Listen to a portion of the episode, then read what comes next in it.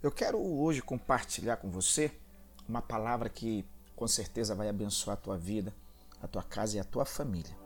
Mas para que este tempo possa ser muito produtivo e abençoado, tanto para você quanto para os que vão estar também tendo acesso a esta palavra, procure agora um lugar onde você possa estar mais acomodado, mais confortável e chame as pessoas para perto e peça que elas façam silêncio. Pegue papel, caneta e a sua Bíblia e evite né, movimentações ou um lugar onde exista movimentações, para que você possa estar concentrado, concentrada no que vai ser ministrado a partir de agora. Eu acredito, sabe, de todo o meu coração, que quando nós nos colocamos em condição de receber o que Deus tem para nós, isso tem um efeito poderoso na nossa vida. Eu quero começar lendo com você um texto da palavra que está lá em 2 Reis, capítulo 18, a partir do versículo 1, que diz assim: No terceiro ano de Oséias, filho de Elá, rei de Israel, começou a reinar Ezequias, filho de Acais, rei de Judá. No versículo 5 diz assim: Confiou no Senhor, Deus de Israel, de maneira que depois dele não houve seu semelhante entre todos os reis de Judá, nem entre os que foram antes dele. Ou seja, é, Ezequias, quando começou a reinar, ele demonstrou algo que nem antes e nem depois dele, nenhum rei de Judá é, manifestou, que foi uma confiança, uma confiança inabalável no Senhor, uma confiança capaz de, de transpor todo e qualquer todo e qualquer questionamento, toda e qualquer dúvida, toda e qualquer argumentação contra contra a sua confiança no Senhor. Eu quero começar esse tempo com você falando exatamente sobre isso, sobre o dever que nós devemos ter em confiar no Senhor de todo o nosso coração. O apóstolo Paulo ele nos ensina que em nossa volta é, existem muitas vozes e essas vozes elas têm um propósito. Todas elas têm um propósito. E um dos propósitos dessas vozes que estão em nossa volta é tentar fazer com que a gente venha deixar de confiar no Senhor. Porque o, o inimigo da, da, da, nossa salvação sabe que a nossa fé ela é alimentada, ela é despertada, ela é avivada quando nós ouvimos a palavra do nosso Deus o, próprio apóstolo Paulo, escrevendo aos Romanos, no capítulo 10, ele fala que a fé vem pelo ouvir e ouvir a palavra de Deus. Então, quanto mais vozes é, o inimigo puder colocar em nossa volta para tirar a nossa atenção da palavra, da voz da palavra, da voz de Deus através da palavra, ele vai fazer. Então, Ezequias era alguém que no meio de todas as coisas que ele tinha como missão, obrigação do cargo que ele exercia, ele não desviava a sua atenção e os seus ouvidos da boca de Deus. Isso fazia com que ele não, não tivesse dúvida, não questionasse, não murmurasse, não vivesse como muitos ou a grande maioria dos cristãos vivem hoje, num, num alto e baixo, numa roda gigante. É, uma hora creem, uma hora duvidam, uma hora questionam, outra hora confiam, enfim.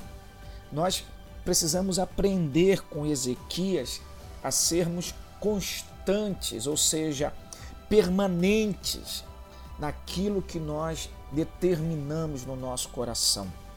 Muitas pessoas começaram o ano de 2020 confiando no Senhor, acreditando no Senhor. e, e diziam que durante o ano iriam é, continuar orando, jejuando, iriam ler a Bíblia, iriam ser dizimistas fiéis, ofertantes, iriam congregar no domingo, iriam estar nos cultos da quarta-feira, ou da terça, ou da quinta, o dia que fosse, iriam estar envolvidos nas células, nos discipulados, iriam participar das conferências, dos seminários, dos treinamentos, enfim, eles iriam viver intensamente o reino de Deus em 2020. E aí veio a pandemia. E quando a pandemia veio, tudo aquilo que havia como convicção por causa do que começaram a ouvir foi então é, deixado de lado todo o projeto de viver o reino intensamente em 2020. E isso é o que aconteceu com muita gente. Muitos foram os que começaram o ano e estavam todos projetados e ali muito bem preparados para viverem um 2020 na presença do Senhor, mas se permitiram ser influenciados pelo que ouviram. As notícias que vinham via internet, telejornais, jornais de imprensa, enfim, é, tudo, tudo, tudo foi chegando, envolvendo e foi sufocando a palavra de Deus no coração destes. E isso fez com que a palavra deixasse de ser eficaz, deixou com que a palavra tivesse vida. E isso foi levando essas pessoas para longe, até que elas ficaram completamente dominadas por tudo o que estava chegando ao seu redor. Eu quero, nesta, nesta breve palavra, falar com você que no capítulo 18 de Segundo Reis, nós vamos encontrar o rei Ezequias assumindo o rei, o reinado em Judá e também sendo colocado em destaque como alguém que nem antes nem depois alguém confiou como ele. Mas se você caminhar um pouquinho lá no capítulo de número 20, nós vamos encontrar é, Ezequias agora recebendo a visita do profeta Isaías. E essa visita não era boa. Essa visita era ruim, porque o profeta não trazia uma palavra de força, uma palavra de ânimo. Não era uma palavra que trouxesse coragem. Aliás, era uma palavra que trazia a notícia de que ele deveria se organizar, organizar sua casa, porque ele iria morrer. Ezequias, é, tomado por aquela palavra, não teve dúvida sobre o que ele deveria fazer. Devido à confiança dele no Senhor, ele não murmurou, ele não questionou, ele não tutibiou na fé. Ele permaneceu firme, confiando no Senhor. A, a palavra diz aqui, no capítulo 20 de 2 Reis, que então Ezequias, no versículo 2, após receber a notícia, aqui diz assim mesmo: Então virou Ezequias o rosto para a parede e orou ao Senhor. Ó, olha a atitude de quem confia. Olha a atitude de quem não no coração carrega nenhum motivo para questionar, murmurar ou para é, maldizer a, a si ou a Deus. Sabe, nós estamos precisando aprender com esse homem. A gente está precisando hoje, como igreja, aprender a viver confiando no Senhor, como viveu Ezequias nos seus dias. O que nós temos visto é que quando tudo vai bem, a confiança vai bem. Quando tudo está caminhando como a gente quer, como a gente deseja, como a gente projetou, sonhou e todas essas coisas, aí a gente está bem, a gente está alegre, a gente está feliz, a gente glorifica, a gente bendiz, a gente exalta, a gente dá pulos né? É, na igreja adorando. Mas basta chegar uma notícia Nós estamos diante de uma geração que não suporta mais notícias, que não suporta notícias ruins. Estamos diante de uma geração que não foi preparada para viver quando um não chega, quando as coisas não caminham como o projetado. Estamos vivendo diante de uma geração que não foi preparada para enfrentar os dias maus, para enfrentar tempestades, para enfrentar é, ventos fortes, o mar revolto. Estamos diante de uma geração que não foi preparada para ultrapassar obstáculos. E quando isso acontece, a primeira coisa que se faz é questionar. E eu tenho acompanhado muita gente no decorrer destes uh, anos de ministério que quando as notícias ruins começaram a chegar, quando as coisas não caminharam como uh, estes gostariam que caminhasse, eles começaram a questionar Deus, mas Deus, isso, Deus, eu fiz isso, Deus, eu fiz aquilo, Deus, eu dei isso, e por aí vai. E não entendem que os dias maus, os dias ruins, as notícias que não são boas, a ventania, a tempestade, o mar revolto chegam para os bons e para os maus, para os que confiam e para os que não confiam no Senhor. Nós precisamos aprender com o apóstolo Paulo, ele fala lá em, na carta dele aos. É, deixa eu confirmar aqui para não dar para você informação errada. Ele fala aqui no capítulo 6 de Filipenses, Filipenses não, é, é, Efésios, Efésios capítulo 6, ele fala sobre o estarmos buscando a força do Senhor para estarmos fortalecidos, para enfrentarmos os dias maus.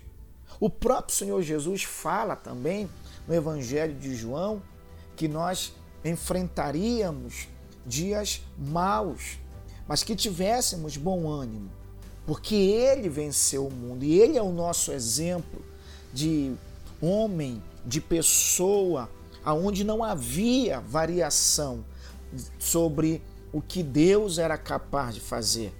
No coração de Jesus não havia lugar para dúvida, para incerteza, para questionamento, para murmuração, para nada disso porque ele sabia em quem ele cria, ele sabia em quem ele confiava, ele sabia quem era o Deus Todo-Poderoso. Então Jesus é o nosso exemplo.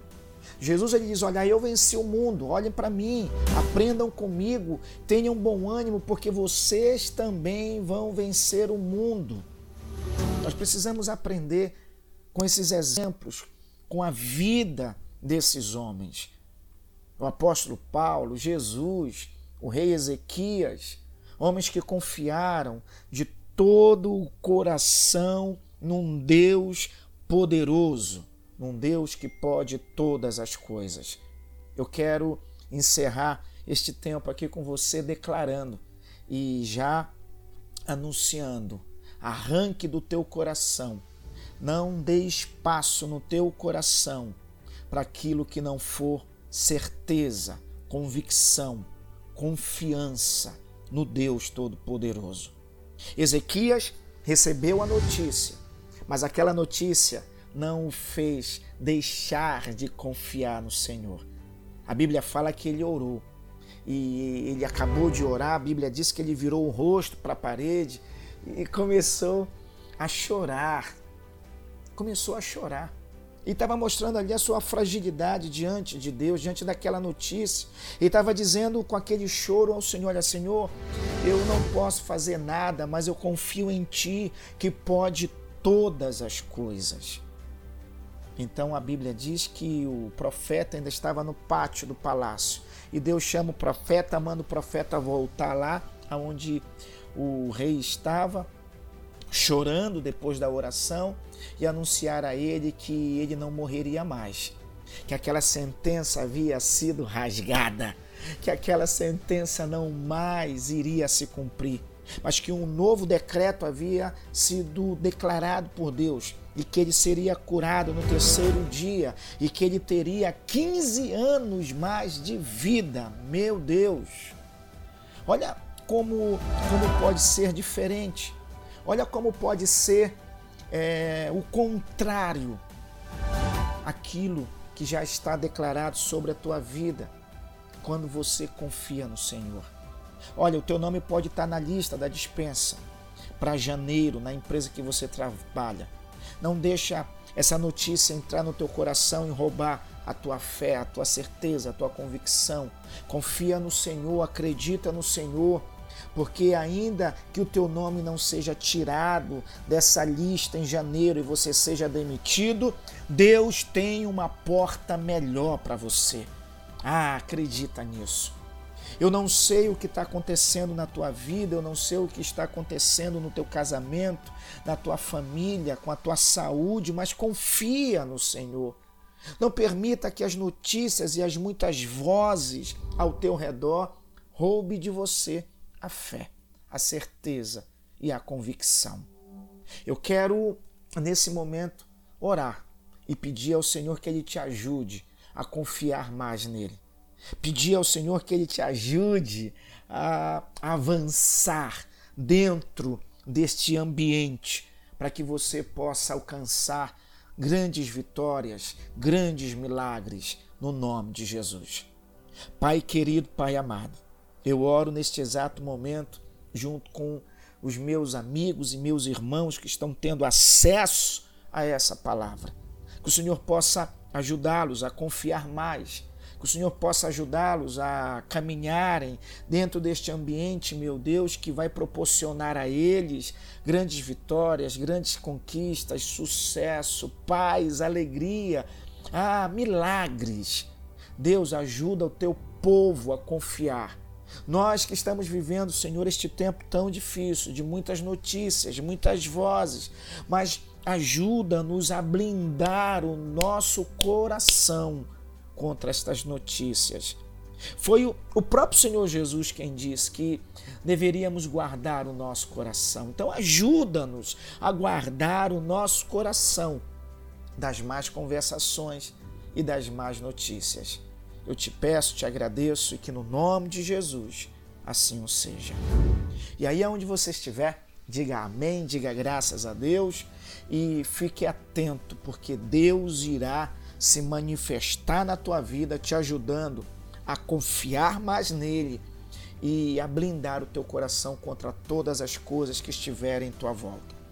Seja inabalável na sua fé, na sua confiança e na sua certeza, e você alcançará grandes coisas em nome de Jesus. Fique com Deus, Shalom, paz seja convosco.